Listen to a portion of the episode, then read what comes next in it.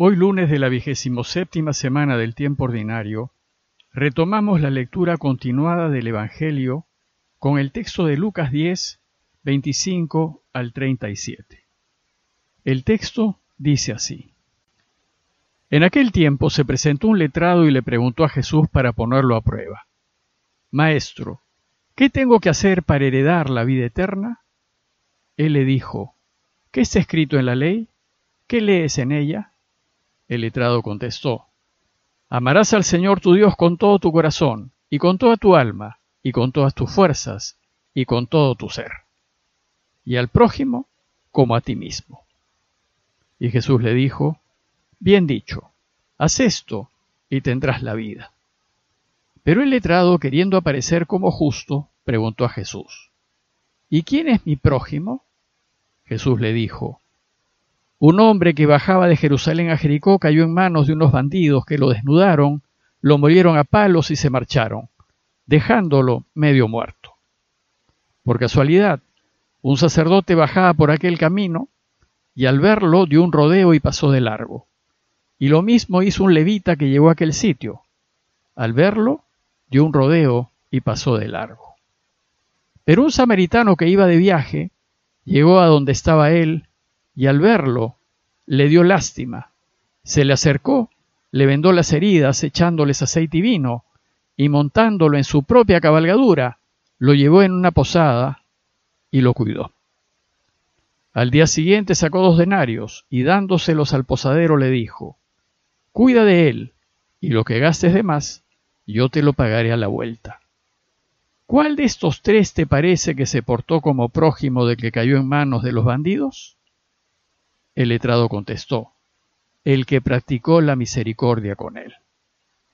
Y Jesús le dijo, anda y haz tú lo mismo. Tengamos presente que Jesús está atravesando territorio samaritano con un grupo de seguidores judíos. En eso, un letrado, presumiblemente uno de ellos, le hace una pregunta para ponerlo a prueba, dice el texto.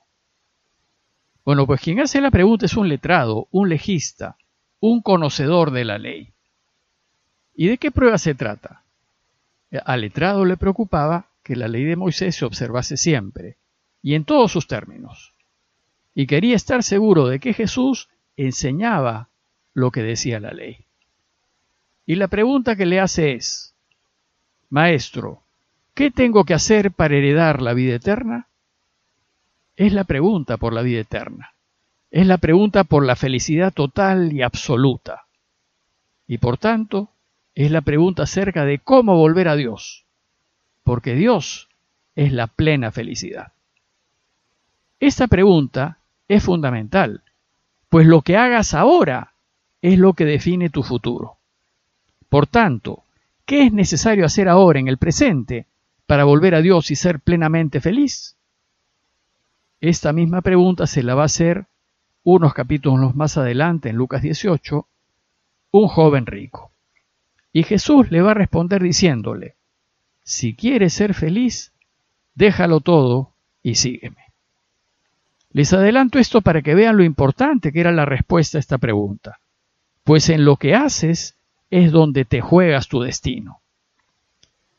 Esta vez, ¿qué es lo que Jesús le responde al letrado?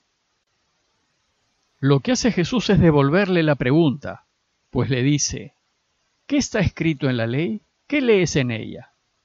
Para Jesús, la respuesta a esta pregunta se encuentra en la ley de Moisés. Y por tanto, pasa la prueba que le había puesto el letrado. Y ya, sin mucho que debatir, el letrado responde lo que esperaba que respondiese Jesús. Y le dijo, Amarás al Señor tu Dios con todo tu corazón y con toda tu alma y con todas tus fuerzas y con todo tu ser, y al prójimo como a ti mismo. La respuesta del letrado es la respuesta cristiana, es lo que enseña la iglesia, es lo que los cristianos, nosotros, hemos aprendido de las enseñanzas de Jesús. Tengan presente que Lucas escribió su obra en torno al año 90 después de Cristo, y su evangelio es una especie de catecismo para la instrucción de la iglesia. ¿Y por qué lo que dijo el letrado es una respuesta cristiana? Porque si bien lo dicho por el letrado se encuentra en la ley, no se encuentra al mismo nivel, así como lo afirma el cristianismo. La primera parte dice, amarás al Señor tu Dios con todo tu corazón y con toda tu alma y con todas tus fuerzas y con todo tu ser. Este es el primer mandamiento, el mandamiento más importante del judaísmo. Se le llama el Shema, pues Shema significa escucha Israel, pues así es como empieza el primer mandamiento. Escucha Israel, el Señor es tu único Señor, y lo amarás con todo tu corazón, con toda tu alma y con todas tus fuerzas. El Shema es como el Padre Nuestro para los judíos. Es su oración diaria y principal. Y sin duda, para quienes seguimos a Jesús, amar a Dios sobre todas las cosas es lo que debemos hacer siempre. La segunda parte es amar al prójimo como a ti mismo. Esta norma también se encuentra en la ley, en Levíticos 19:18, pero es una norma muy secundaria que dice, no te vengarás ni guardarás rencor contra los hijos de tu pueblo, amarás a tu prójimo como a ti mismo. Como pueden ver, la norma se limita a los hijos del pueblo de Israel. Lo que enseña Jesús a quienes lo siguen es que esta norma secundaria de la ley de Moisés está al mismo nivel que el primer y principal mandamiento. Por eso, ante la respuesta del letrado, le dijo, Bien dicho, si preguntas qué debes hacer para heredar la vida eterna, haz esto y tendrás la vida. Lo que nos dará la felicidad total es amar a Dios sobre todas las cosas y al prójimo como a uno mismo. Entonces Lucas pasa a enseñar lo que significa prójimo y nos cuenta una parábola de Jesús que solo se encuentra en su Evangelio y se conoce como la del buen samaritano. En castellano, la J y la X pueden ser intercambiables, como sucede en México, México, Texas, Texas o Jimena, Ximena, ¿no? Y por tanto, el prójimo es el que está próximo a uno, cerca a uno, al lado de uno. Es necesario aclarar quién es el que está próximo a uno, porque la ley de Moisés sostenía que el prójimo es el miembro del pueblo de Israel que se encuentra en necesidad. Y Jesús va a enseñar que el prójimo es todo aquel que se encuentra en necesidad, aunque sea extranjero y aunque sea tu enemigo. Y entonces empieza a contarnos una parábola para responder a la segunda pregunta del letrado. ¿Y quién es mi prójimo? Y le cuenta la historia de un hombre, sin duda un judío, que bajaba de Jerusalén a Jericó. Jerusalén está en lo alto de las colinas de Judea y Jericó es un oasis que se encuentra a la base de estas colinas en el desierto del Mar Muerto. El camino era muy transitado, pero era peligroso caminarlo solo debido a las fieras salvajes y a los asaltantes de caminos. Resulta pues que al bajar, dice el texto, el hombre cayó en manos de unos bandidos que lo desnudaron, lo molieron a palos y se marcharon, dejándolo medio muerto. Entonces, dice Jesús, que pasaron a su lado dos personajes típicos de Israel y que conocían lo que decía la ley a la perfección. Primero un sacerdote, que al verlo dio un rodeo y pasó de largo. Lo mismo hizo un levita. Un levita es una especie de clérigo menor que ayudaba en las labores del templo. Este también llegó a aquel sitio, y al verlo dio un rodeo y pasó de largo. Estos dos personajes sabían la ley y sabían que debían amar al prójimo. Pero una cosa es lo que saben y otra cosa es lo que hacen. Lo que te da vida eterna y felicidad total no es lo que sabes, sino lo que haces. Entonces dice Jesús, pasó un samaritano por aquel camino. Recordemos que Jesús está en Samaria, en territorio hostil, y que los samaritanos son enemigos de los judíos. Entonces, al ver al judío medio muerto, dice el texto que el samaritano llegó a donde estaba él, y al verlo le dio lástima. Se le acercó, le vendó las heridas echándoles aceite y vino, y montándolo en su propia cabalgadura, lo llevó en una posada y lo cuidó. Y al día siguiente sacó dos denarios y dándoselos al posadero le dijo, Cuida de él, y lo que gastes de más, te lo pagaré a mi vuelta.